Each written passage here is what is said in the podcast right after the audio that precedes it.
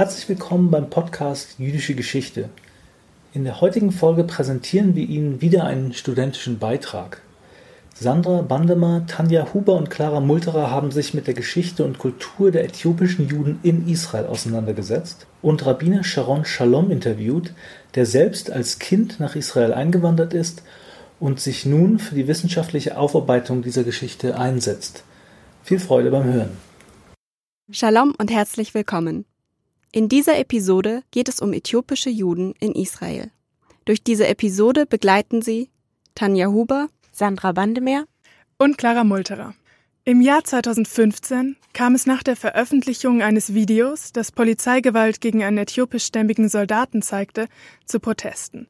Ende Januar 2019 kam es in Tel Aviv erneut zu Demonstrationen äthiopischstämmiger Israelis gegen Polizeigewalt und alltägliche Diskriminierung.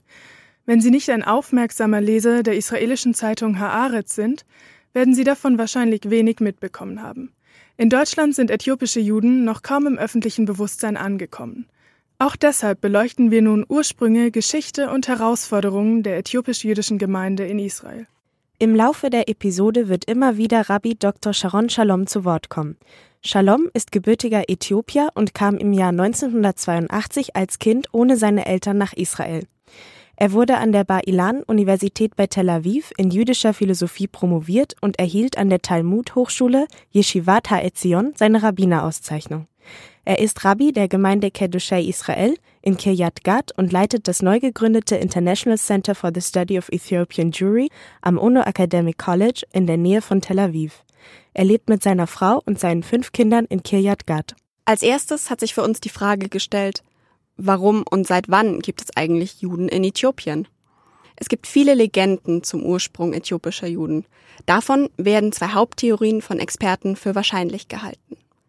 Die erste Theorie besagt, dass die äthiopischen Juden Nachfahren des Stammes Dan sind, einem der zehn verlorenen Stämme Israels.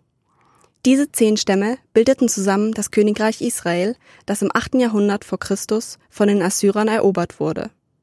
Die israelitische Elite wurde wegen der assyrischen Assimilationspolitik umgesiedelt, unter anderem in das Gebiet des heutigen Äthiopiens, wo sie sich an die lokale Bevölkerung assimilieren mussten. Welche Belege gibt es denn für die assyrische Invasion und diese Assimilationspolitik? Als Beleg wird zum Beispiel ein assyrisches Militärregister angeführt, in dem noch bis ins siebte Jahrhundert hebräische Namen auftauchten. Außerdem wird die assyrische Invasion auch in der hebräischen Bibel erwähnt. Allerdings kann man nicht mehr nachvollziehen, wie trotz der aggressiven Assimilationspolitik der Assyrer eine jüdische Minderheit in Äthiopien bestehen bleiben konnte. Das war also Theorie Nummer eins. Wie steht es dann mit der zweiten Haupttheorie? Die zweite Theorie besagt, dass äthiopische Juden die Nachfahren von König Salomon und der Königin von Saba sind. König Salomon war im 10. Jahrhundert der Herrscher des Königreichs Israel. Die meisten kennen ihn wohl aus der Bibel oder dem Talmud die ihm unter anderem den Erbau des ersten Tempels in Jerusalem zuweisen. Trotz dieser Berichte und einer Erwähnung des Hauses Davids in einer aramäischen Steleninschrift, der Tel Dan-Inschrift, ist es umstritten, ob es ihn tatsächlich gegeben hat. Fast noch schwieriger ist es sogar mit der Königin von Saba. Man kann ihr Herrschaftsgebiet geografisch nicht verorten oder mit archäologischen Funden belegen. Das antike Saba liegt im heutigen Jemen, aber der antike Geschichtsschreiber Flavius Josephus erzählt von einer Königin des Südens im Gebiet des heutigen Äthiopiens in der Region Aksum. Außerdem gibt es eine äthiopische Quelle, die von der Königin von Saba erzählt. Die Kebra Nagast, das äthiopische Nationalepos, das ist allerdings erst im 14. Jahrhundert entstanden. Sie berichtet davon, dass die Königin von Saba König Salomon besucht haben soll und bei ihrer Rückkehr feststellte, dass sie schwanger war. Das Kind aus dieser Verbindung soll Menelik der Erste gewesen sein. Menelik gilt als Stammvater der äthiopischen Königsdynastie der Salmoniden, die bis 1974 über Äthiopien herrschte. Auch noch der letzte äthiopische Kaiser, Haile Selassie I., sah sich als Nachfolger Salomons, genau genommen als 225. Nachfolger. Diese zweite Theorie ist weit verbreitet. Unter Historikern völlig unumstritten ist jedoch keine der zahlreichen Theorien. Für viele äthiopische Juden ist dies ein stark emotionales Thema, da diese Ursprungstheorien identitätsstiftend wirken. Auf die Frage zu den antiken Ursprüngen der äthiopischen Juden antwortet Rabbi Sharon Shalom. There is no doubt that Ethiopian they are ancient Jews from ancient period of time and we succeeded to survive and keep our tradition and all who seek to destroy us we have survived this is amazing. And because this in 50th century Radbaz is a very famous rabbi in Jewish world decided in Egypt recognize Ethiopian group as as a Jew and he decided 100% they are Jews descendants of then tribes in all the rabbinate since they found a deep connection between Ethiopian groups and between Dan tribes, son of Jacob, son of Isaac, son of Abraham. Rabbi Ovadia Yosef, the chief rabbi in Medinat Israel, he decided and he say, I has concluded that Ethiopian group, they are the descendants of Dan tribes and therefore we must bring them to Jerusalem. And finally, finally, we are here in Jerusalem after 2000 years of exile. Wie Rabbi Sharon Shalom gerade angesprochen hat, wurden äthiopische Juden vom sephardischen Oberrabbiner Ovadia Yosef als Juden anerkannt, und zwar im Jahr 1975. Äthiopische Juden sind auch als Beta Israel bekannt und haben aufgrund dieser Entscheidung das Recht, auf Grundlage des Rückkehrgesetzes von 1950 nach Israel zu kommen. Dies war ein wichtiger Schritt, denn in Äthiopien kam es 1974 durch einen Militärputsch zum Ende der über 800 Jahre andauernden Monarchie. Darauf folgte eine sozialistische Einparteiendiktatur und die Situation im Land, besonders auch für Angehörige der äthiopisch-jüdischen Gemeinschaft, verschlechterte sich dramatisch. Innerhalb des darauf folgenden Bürgerkriegs in Äthiopien kam es zu kriegerischen Auseinandersetzungen mit Nachbarstaaten wie Somalia und auch der Kampf um die Unabhängigkeit Eritreas prägte das Land. Besonders schwer traf Äthiopien eine akute Hungersnot wegen einer anhaltenden Dürre, die zwischen 1984 und 85 schätzungsweise bis zu einer Million Todesopfer forderte. Seit 1991 beruhigte sich die Lage zunehmend, das Land gilt jedoch bis heute als autoritär regiert. Hier sieht man also die politischen Rahmenbedingungen, in denen die Auswanderung äthiopischer Juden nach Israel erfolgte. Ja, genau. Bis 1977 kamen nur vereinzelt Gruppen äthiopischer Juden nach Israel. Menachem Begin verhandelte aber ab dann als israelischer Premierminister mit Äthiopien über weitere Einwanderung und circa 8000 Juden kamen dann innerhalb von sieben Jahren nach Israel. 1984 und 85, also eben in dieser Zeit der besonders schweren Krise in Äthiopien, ließ Israel innerhalb der Operationen Moses und Joshua weitere äthiopische Juden aus den Flüchtlingslagern im Sudan nach Israel ausfliegen. Es folgten daraufhin noch die Operation Salomon und die Operation Taubenflügel und mittlerweile geht man davon aus, dass ca. 145.000 Juden äthiopischen Ursprungs in Israel leben. Auch Rabbi Sharon Shalom kam 1982 als Kind nach Israel. Auf unsere Frage, wie er seine Reise nach und Ankunft in Israel erlebt hatte, schildert er uns Folgendes. I arrived to Israel in 1982 when I was a little kid, around uh, nine years old. I came without my parents and I left my parents in Sudan. Uh, they gave me a new name, Sharon. And I arrived with my uncle to Afula City Observation Center and later I go to the boarding school and a couple months later I got a message that all my family have died in Sudan. So during two years I live as an orphan uh, without any family and this was a hard time for me. Thanks God, two years later I got a message again Wie sich herausstellte, hatte seine Familie doch überlebt und war im Zuge der Operation Moses nach Israel gekommen. Wie er erzählt, war der erste Berührungspunkt mit Israel ein sogenanntes Absorption Center, ein Aufnahmezentrum für Einwanderer, das die Ankunft in Israel erleichtern soll, zum Beispiel durch Hebräischsprachkurse. Diese Absorption Centers werden jedoch auch dahingehend kritisiert, dass äthiopisch-jüdische Einwanderer dort mehr Zeit verbringen mussten als andere Immigranten und dass sie sich danach nur in bestimmten Vierteln niederlassen durften. Sind denn mittlerweile alle äthiopischen Juden nach Israel gekommen? Wie sieht die aktuelle Lage für sie denn aus? Also der Diskurs über die äthiopische Einwanderung ist noch nicht zu Ende. Beispielsweise kämpfte besonders der äthiopisch-jüdische Knesset-Abgeordnete Avraham Neguse für die Einwanderungserlaubnis weiterer 9000 Menschen, deren Anerkennung als Juden in Frage gestellt wurde. Schlussendlich stimmte Netanjahus Kabinett deren Einwanderung zu. Bis 2020 sollen diese nach Israel kommen. Der Plan, die verbleibenden äthiopischen Juden nach Israel zu holen, ist aber natürlich noch nicht abgeschlossen. Zum Beispiel besuchte die israelische Justizministerin Ayelet Shaked 2018 eine Synagoge in Addis Abeba und versprach den verbliebenen Juden alles in ihrer Macht Stehende zu tun, um ihre Immigration zu erleichtern.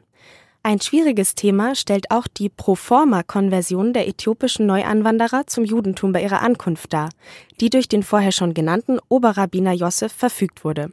Diese verpflichtende Konversion ist für viele äthiopischstämmige Juden so schwierig, weil sie sich ja selbst als Juden empfinden und daher nicht nachvollziehen können, warum sie noch einmal offiziell konvertieren müssen. Neben anderen Faktoren nährte auch die erneute Konversion das Gefühl vieler Juden aus Äthiopien, nur als Juden zweiter Klasse angesehen zu werden. Die äthiopisch-jüdische Tradition und religiöse Praxis unterscheidet sich von den anderen jüdischen Gruppen in Israel. Dazu Rabbi Shalom. I want to describe the theology, the philosophy of why Ethiopian Jews today they are very unique community because that's the differences point to the unique position that the Beta Israel occupy in the generation of Jewish tradition, for example, with respect to everything related to the oral law. That is to say, the very fact that the Ethiopian Jewish did not have the Mishnah, Gemara, and the tradition of the rabbinic sages. This, from my perspective, makes them paradoxically one of the most unique and the most fascinating communities in the Jewish world. It means we are the single community that we succeeded to pass to keep the tradition in oral law. And this is wonderful narrative of the one of the kind Kihila, which is what I used to call living Gniza or a live archive, which give us a window into ancient Jewish practice, which is seems a pre-Talmudic Judaism that goes back even further. Aufgrund dieser Unterschiede ist die Frage nach Identität, Selbst- und Fremdwahrnehmung auch so wichtig. A couple years ago, I participated in a conference in uh, States, and someone came to me and he told me, "Hey, sir, you don't look like a Jew." I think, from my perspective, the challenge of Ethiopian second generation here is how they created the framework of their identity, how they feel about themselves, more confident or be ashamed about their identity. I think the challenge is that in one hand they feel 100% Jews, but the other hand the people around them they recognize them and they emphasize the skin color. This is I think the main problem which the Ethiopian Jewish community need uh, struggle. And uh, I hope that, and this has happened, Baruch Hashem, how Ethiopian second generation, they progress to be more and more proud themselves and to be more and more strong with their identity, with their religious, with what they feel more confident. Wie Rabbi Shalom uns erzählt, waren seine Gefühle nach der Ankunft in Israel durchaus zwiegespalten. For me, I can say the journey among Israeli society more difficult more than the journey from Ethiopia to Israel. So the struggle here, the challenge here is not easy. Okay, around you, white people, and what I feel immediately when I arrive here without any language and brown child there is a gap between the mentality of me and the mentality of the local people israeli and from this level to begin and the secret is how i take responsibility to believe myself to be proud of my identity parents, community, my origin is very, very important. Wie er schon erwähnte, hat er in Israel einen neuen Namen bekommen. Später hat Rabbi Shalom jedoch die westlich-israelische Namenspraxis mit der äthiopischen verbunden. When I arrived to Israel, my name was Zode Taspai. And immediately when I arrived here, they changed my name from Zode to Sharon. And a couple years later, I decided to change my name, my second name, family name, from Taspai to Shalom, because uh, Shalom is my father's name, Shalom. And he also changed his name here. They give him a new name, Mulu to Shalom. In Ethiopia, there is no family name. The family name in Ethiopia is father names. So, in one hand, I looking after Israeli family name, but simultaneously, I also want to continue my Ethiopian tradition. From my perspective, I don't care if I go with the Ethiopian name or Israeli name. I feel proud with Ethiopian name and Israeli name. The question is not what the name give for the person. The question is what the person give to the name. Auch in der hebräischsprachigen Literatur äthiopisch-israelischer Schriftsteller spiegelt sich diese Frage nach der eigenen Identität wider. In Biografien, Romanen, Kurzgeschichten und Gedichten entwickeln sie komplexe Narrative von Immigration, Heimat und Diaspora, wobei paradoxerweise manchmal das Leben in Israel als Diaspora empfunden wird. Eine große Rolle bei der älteren Generation der Schriftsteller spielen Heimweh und Sehnsucht nach Äthiopien. 2016 wurde die preisgekrönte Kurzgeschichte A Dream at the Price of Honor des Journalisten Germa Mengistu als erstes Werk eines äthiopischstämmigen Autors in den israelischen Lehrplan aufgenommen. Sie beschreibt den schweren Weg eines älteren äthiopischen Ehepaars nach Israel, ihre Träume und die Realität vor Ort. Äthiopische Israelis sind zunehmend sichtbar in allen Bereichen der Gesellschaft. In der Musikszene zum Beispiel kann man das Hip-Hop-Duo Café Shachor Chazak anführen, übersetzt bedeutet der Name starker schwarzer Kaffee. Das Duo besteht aus zwei äthiopisch-jüdischen Rappern, die als Kinder aus Äthiopien nach Israel kamen. Im Jahr 2015 waren sie sogar nominiert für den MTV Europe Music Award Best Israeli Act. Wie die erneuten Demonstrationen und Proteste in Tel Aviv im Januar 2019 zeigten, gibt es noch viele Herausforderungen und ungelöste Probleme. Wir haben Rabbi Shalom gefragt, wie er die Situation äthiopischer Juden in Israel einschätzt, wie sie verbessert werden könnte und was er sich für die Zukunft wünscht. From my perspective, of course, Ethiopian Jewish, they need more and more help with money, with fellowship, with support by the government. It's very, very important. But at the bottom line, if we want to change the situation of Ethiopian Jewish community, and improve. I believe that only us, only Ethiopian Jews, can change with very high committees, very high responsibility. We need to be proud ourselves. We need to take responsibility. For example, today I am served as a rabbi in Ashkenazi Shul, which was established by Holocaust survivor from Europe. And one, someone asked me how they receive you as a rabbi in Ashkenazi Shul. And I answered, the question is not how they receive me as a rabbi. The question is how I receive myself as a Jew, as who I am. And this is the question.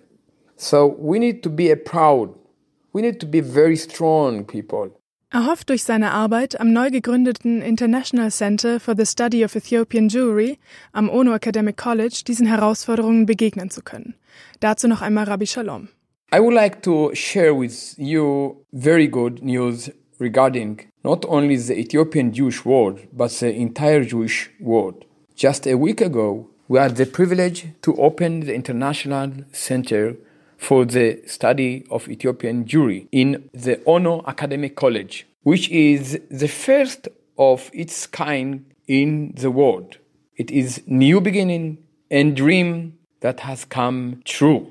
And in general, there is a lot of aims, for example, from an academic perspective. The center will work to promote research, publication, and teaching all issue related to Ethiopian Jewry. And also the center will take responsibility for the management of the International Society for the Study of Ethiopian Jewry. And also we will establish an academic journal, initiative, research, develop special courses, organize seminar, international conference, and host researchers of Ethiopian Jewry from around the world. Of course, there is a lot of aim for now, but just I want emphasize one thing that we're going to do. First project that is going to get up is cooperate with the religious Ethiopian leadership of the Keisim, name is Kahanoch, in uh, Giz language, which is a very ancient language that exists in Ethiopia. And we will set up a Bet Midrash. This is a school that people sit in together and learn Torah. And this Bet Midrash will be based on, on Ethiopian theology. And this is the first time that we're going to understand this religious and not only to explain.